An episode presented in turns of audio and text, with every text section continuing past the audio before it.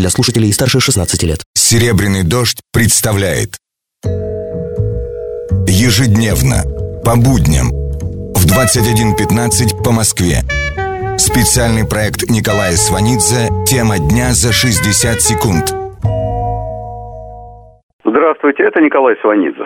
Рейтер сообщает, что премьер-министр Дмитрий Медведев на заседании коллегии Министерства финансов заявил о необходимости сокращения расходов на оборону и безопасность в связи с угрозой исчерпания резервного фонда.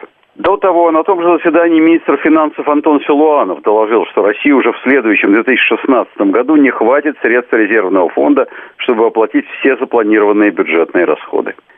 Это первый случай, когда глухое подковерное ворчание финансово-экономической части правительства вышло на публичный уровень и было даже озвучено премьер-министром. Будет ли оно услышано и воспринято президентом Путиным? Президент сейчас отчетливо в своих приоритетах ставит политику впереди экономики.